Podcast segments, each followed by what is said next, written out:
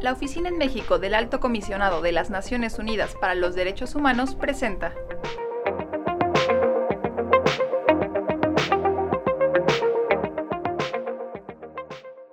Hola, bienvenidos, bienvenidas a una nueva edición del podcast de la ONUDH en México. Soy Jimena Suárez, oficial de Derechos Humanos. El día de hoy hablaremos sobre crimen organizado y su impacto sobre los derechos humanos. Este ha sido uno de los retos más importantes de los últimos sexenios en México. Muchas violaciones a derechos humanos están vinculadas al impacto del crimen organizado. Hola, buenos días a todos. Yo soy Marion Mondain, también oficial de Derechos Humanos de la ONU-DH en México. Varios instrumentos internacionales como el Pacto Internacional de los Derechos Civiles y Políticos de las Naciones Unidas establecen que los Estados partes se comprometen a respetar y a garantizar a todos los individuos que se encuentren en su territorio el goce de sus derechos humanos. Eso incluye la protección de los impactos de actores no estatales como el crimen organizado y la violencia organizada. México es uno de los Estados partes de este pacto. Para entender mejor esta importante temática, nos acompaña en el día de hoy Romain Lecourt Grand Maison, director del Programa de Seguridad y Reducción de la Violencia de México, Evalua, y Teresa Martínez, profesora investigadora de la TEC de Monterrey e investigadora de México Evalua. Muchas gracias a los dos por acompañarnos. Hola, buenos días. Muchísimas gracias, Marión y Jimena, por la invitación a este podcast. Soy Román Lecourt, director del programa México Evalúa eh, de Seguridad y Reducción de la Violencia. Hola, muchas gracias por la invitación. Eh, buenas tardes a todas y a todos en su audiencia. La cuestión del crimen organizado es un tema transversal a muchas violaciones de derechos humanos, desde la cuestión de las ejecuciones extrajudiciales, de la tortura, de la violación del derecho a la libertad de expresión por imponer una omerta o código de silencio y un clima de autocensura sobre la prensa y sobre los defensores de los derechos humanos. Roman, ¿cuál ha sido su eh, experiencia y trabajo al respecto? Claro, la cuestión de la importancia del crimen organizado, de las organizaciones criminales en, general, para imponer una, omerta o un código de silencio es eh, muy fuerte en muchas regiones de, México. Podemos citar las más emblemáticas, eh, seguramente Michoacán, Guerrero, eh, partes de, de, Sinaloa, Tamaulipas, sin la menor duda, partes de Jalisco hoy en día también donde eh, grupos, diferentes grupos armados, violentos, imponen reglas en la vida cotidiana de las y los ciudadanos, ¿no? Eh, en una forma muy grave de impactar sobre, de nuevo, la ciudadanía, el ejercicio de, de, los derechos en este caso, pero sobre todo en la vida cotidiana, muy concretamente en la vida cotidiana. Son reglas que no puedes usar tal ruta entre tal y tal hora, eh, son reglas de que no puedes salir de tu casa entre tal hora y tal hora. Son reglas implícitas de que hay que tener mucho cuidado con quién hablas, si hablas con las autoridades, si hablas con unas fuerzas públicas, sea el ejército o la policía, hay gente eh, que te está vigilando, ¿no? Y gente que no solamente te está vigilando, sino gente que es capaz de imponer y ejercer un castigo si resulta que has transgredido las reglas que habían impuesto, sea obviamente el castigo eh, bastante o muy aleatorio, muy discrecional, ya que no necesariamente eh, tiene que ver con cualquier forma objetiva de decidir que hayas roto una regla, ¿no? Pero las reglas implícitas están ahí y creo que desgraciadamente influyen y transforman la vida cotidiana de seguramente cientos de miles o millones de personas en el país, de nuevo en tu forma de comportarte, tu forma de vivir, tu forma de desplazarse, tu forma de hablar, tu forma de convivir con el resto de la gente en tus comunidades, sean urbanas o rurales. Eso sí, me parece importante indicar para este tema y para varios otros que desde mi punto de vista y desde las investigaciones que estuvimos conduciendo, nos damos cuenta de que estos grupos violentos nunca son completamente autónomos del poder de las autoridades públicas, desgraciadamente. De hecho, se vinculan, se conectan. Y ahí creo que vale la pena pensar esto como un continuo de presiones sobre la ciudadanía. La violencia se puede ejercer por parte de grupos criminales, pero en general tienen alguna conexión con un interés, desgraciadamente, político, público, lo cual vuelve eh, las cosas aún más terribles para la ciudadanía ya que cuando impone una regla a un grupo criminal no te vas a poder acercar a una autoridad pública para quejarte para amorzar un proceso de investigación, en este caso, ya que en general en estos sitios la ciudadanía eh, desconfía casi totalmente y absolutamente de las autoridades públicas al verlas coludidas con los grupos criminales. Entonces ahí creo que vale la pena verlo así, digamos. Desgraciadamente en México los grupos criminales no son parte de un mundo aparte de las autoridades públicas. Los grupos criminales no viven en un mundo social, digamos, separado del resto de la sociedad, sino que viven precisamente en el corazón de la sociedad, lo cual vuelve el problema aún más agudo y más complicado para los ciudadanos. Muchas gracias, Román. Teresa, ¿podrías desarrollar un poco más sobre el impacto que ha tenido el crimen organizado sobre la vida cotidiana de las y los mexicanos y darnos un ejemplo de este impacto en una zona del país particularmente afectada por ello?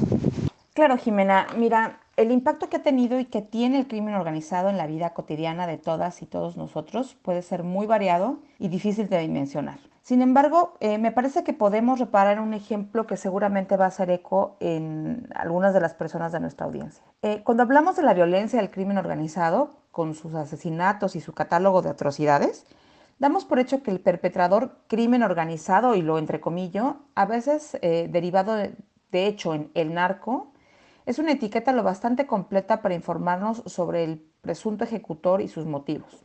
Entonces, como sociedad, asumimos que se trata de una violencia que ocurre entre ellos, los otros, esos que estaban metidos en algo, los que de alguna manera eh, se lo buscaron. Contrario a lo que suele decirse, me parece que no hemos normalizado esa violencia, sino que desarrollamos una suerte de inquietud selectiva. Es decir, hay una violencia que, aunque sucede en las puertas de mi casa o mi negocio, no me interpela porque ocurre, según pensamos, entre ellos. Al decir que se trata de un homicidio o un enfrentamiento, una balacera o un levantón del crimen organizado, y con eso decirlo todo, renunciamos a una búsqueda de justicia y verdad. Fue el NAR, caso cerrado, punto cuando en estricto sentido no sabemos bien a bien quién fue ni con qué motivo. Así, contribuimos tristemente a la criminalización de quienes sufren esas violencias y abonamos a la narrativa binaria de ellos, los criminales, y nosotros, la sociedad. Ahora bien, cuando te acercas con más detalle a la relación que guardan quienes perpetran violencia y el resto de la sociedad, es posible constatar que las fronteras entre ambos son de hecho bastante porosas. Entonces, se puede ver a un empresario sirviéndose de hombres armados para recuperar una deuda legalmente acordada,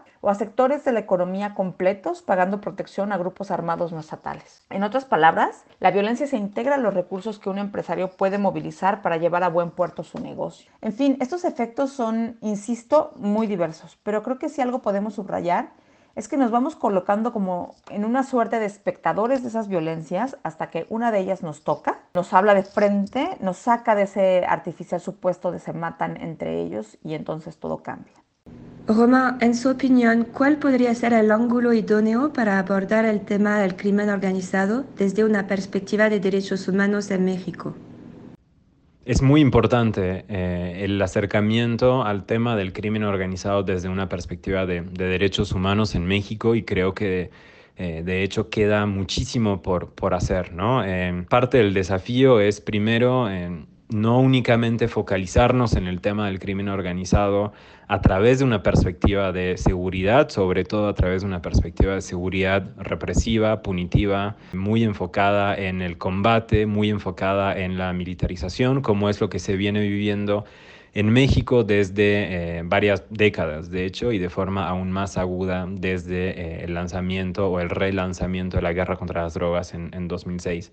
Entonces, en este caso, creo que el acercamiento en términos de derechos humanos este, va de la mano de eh, una comprensión mucho más fina de lo que sucede en el país y una, una, una visión mucho más global, holística, completa de los desafíos de la, de la violencia. De nuevo, como, como decía anteriormente, la violencia no es únicamente ejercida por grupos criminales, sino que la violencia se viene afectando a las y los ciudadanos por una variedad de actores públicos y privados, sean grupos criminales, sean grupos narcotraficantes, sean extorsionadores, sean el mismo ejército, la misma policía, la misma Guardia Nacional, sea eh, grupos empresariales que ejercen eh, eh, violencia sobre, por ejemplo, activistas, este, defensores del medio ambiente. Este tipo de, de violencias, de represión, es un, digamos, un enfoque que tenemos que tener para darnos cuenta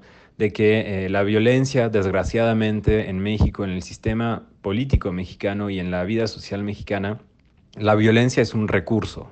Eh, la violencia no es un obstáculo al poder, a la conquista del poder o al ejercicio del, poder. Hay una variedad muy amplia, de nuevo, de actores que usan la violencia por y para eh, intereses políticos, para ganar una elección, para eh, asegurarse de lograr el control sobre ciertos recursos eh, naturales, para ganar ciertos mercados. Este tipo de, acercamientos tiene que pasar por una visión de derechos humanos porque de lo que se trata en este caso es ver que las y los afectados son las y los ciudadanos, en este caso que pierden derechos eh, de ciudadanía, que se transforman en ciudadanos de segunda o, tercera categoría al tener, la verdad, una posibilidad muy escasa de ejercer sus derechos, ¿no? Entonces, creo que aquí se debe realmente poner el tema de, los derechos humanos en el corazón del debate para entender que eh, de lo que se trata es de proteger a la ciudadanía, de, lograr de nuevo que la violencia deje de afectar de forma sistémica a la, a la ciudadanía en México y lograr de volver a crear una confianza entre la ciudadanía y el Estado, la ciudadanía y las autoridades públicas de los tres niveles de gobierno. Si no logramos hacer esto, es muy difícil que eh, las y los ciudadanos en México puedan gozar de sus derechos y podamos estar ante este, una, una, relación de confianza entre el Estado y sus, y sus ciudadanos. Lo cual en este caso, em, la violencia viene afectando y viene este, mermeando de forma dramática esta, esta relación este, además de crear, obviamente, eh, generaciones de ciudadanas y ciudadanos afectados por, la violencia en diferentes niveles. Tere, sería muy interesante si nos puedes hablar más sobre violencia electoral y crimen organizado. Vimos a varios observadores y comentaristas criticar el último proceso electoral, incluso diciendo que el narco había controlado las elecciones. ¿Podrías hablarnos un poco más de esto y del proyecto que ustedes tienen sobre violencia electoral? Desde luego, gracias Jimena. Pues precisamente preocupados por la expectativa de que una vez más atestiguaríamos un proceso electoral muy violento, desde Noria, México Evalúa y el TEC de Monterrey nos hemos dado a la tarea de construir una base de datos de violencia política en contexto electoral. Esto nos permitió revisar con cierto detalle lo ocurrido en el proceso electoral 2020-2021 en México, es decir, el más reciente. Em, antes de hablar de algunos de los hallazgos, me parece importante resaltar que no buscábamos hacer otro conteo de incidencias, algunas de las cuales es cierto que terminan en la muerte de candidatos o de alcaldes. En cambio, nos interesaba dar pasos hacia medir y explicar mejor la manera en la que el juego político se acompaña de diversas expresiones de violencia. Homicidios, es cierto, pero también amenazas, atentados, desapariciones forzadas, riñas, etcétera. Entonces, preguntarnos cómo medimos y reconocer tanto lo que dicen los datos como aquello que no nos revelan, pues eh, resulta fundamental. Ahora bien, aunque hay diversos hallazgos que podrían ser interesantes, em, de cara a su pregunta diría que hay tres que resultan eh, centrales. Primero, en el 62% de los incidentes que registramos en la base de datos hay un arma de fuego involucrada. Es decir, notamos no solo la disponibilidad de armas de fuego, sino cómo se hace uso de ellas durante el juego político. El segundo hallazgo tiene que ver con la importancia del ámbito municipal. Solo 3.5% de los incidentes registrados suceden contra funcionarios federales. El resto ocurren contra políticos locales, especialmente candidatos a alcaldes, en quienes se registran alrededor de 32% de las incidencias. De hecho, alrededor de la figura del alcalde, ya sea candidatos, eh, alcaldes en funciones, exalcaldes, etcétera, se concentran 54.8% de las incidencias registradas. Eso muestra la importancia de comprender el juego político electoral local. El peso de las alcaldías em, es, es central y hay que preguntarnos en qué condiciones una tensión política a nivel local se gestiona a través de actos violentos. Finalmente, el tercer hallazgo se relaciona con la idea de que la violencia política en contextos electorales también es obra del crimen organizado o el narco. Lo que encontramos en este sentido es que 43.8% de los incidentes atribuyen a grupos armados, a hombres armados o a comandos armados. Como verán, se trata de una etiqueta muchísimo más genérica, vaga incluso, respecto a crimen organizado, narco o sicarios, que para este caso representan 15.9% de los registros de la base. Además, en 16.7% de los casos, el perpetrador es completamente desconocido. Quienes reportan estos incidentes nada dicen o nada saben de eh, quién pudo haber sido el perpetrador. Aquí conviene notar la importancia de analizar con mucha más atención y detalle, incluso con cuidado, qué sabemos de los perpetradores. Eh, si reflexionamos sobre estos datos, eh, más allá, digamos, de, las proporciones, eh, lo que queda claro es que narrativas como el narco controla las elecciones para garantizar rentas legales e ilegales en los futuros gobiernos, pues realmente quedan un tanto cortas y nos ayudan a explicar probablemente unos ciertos casos, estos en los que de lo que se trata es de eh, hacerse de las rentas ilegales, pero en cambio nada nos dice sobre los casos en los que grupos armados, hombres armados, eh, toman parte de la política local y están ahí como un recurso para dirimir conflictos intra e interpartidistas, por ejemplo, rivalidades políticas eh, viejas que tienen que ver con linajes familiares, partidistas, que a veces son un poco lo mismo. Desde ahí podemos regresar a preguntarnos quiénes son los autores intelectuales de estos incidentes. E insisto, no renunciar a la verdad, a la verdad y a la justicia con tan solo decir, pues eso también fue cosa del narco. Muchísimas gracias a Teresa y Román por participar el día de hoy en este podcast y obviamente eh, muchas gracias a quienes nos acompañaron el día de hoy con estas importantes reflexiones y gracias a Jimena. Gracias Marion y gracias a las personas invitadas y a la audiencia que nos sigue. No se pierdan todos los podcasts de la ONUDH en México a través de Anchor FM y Spotify. Gracias y hasta la próxima.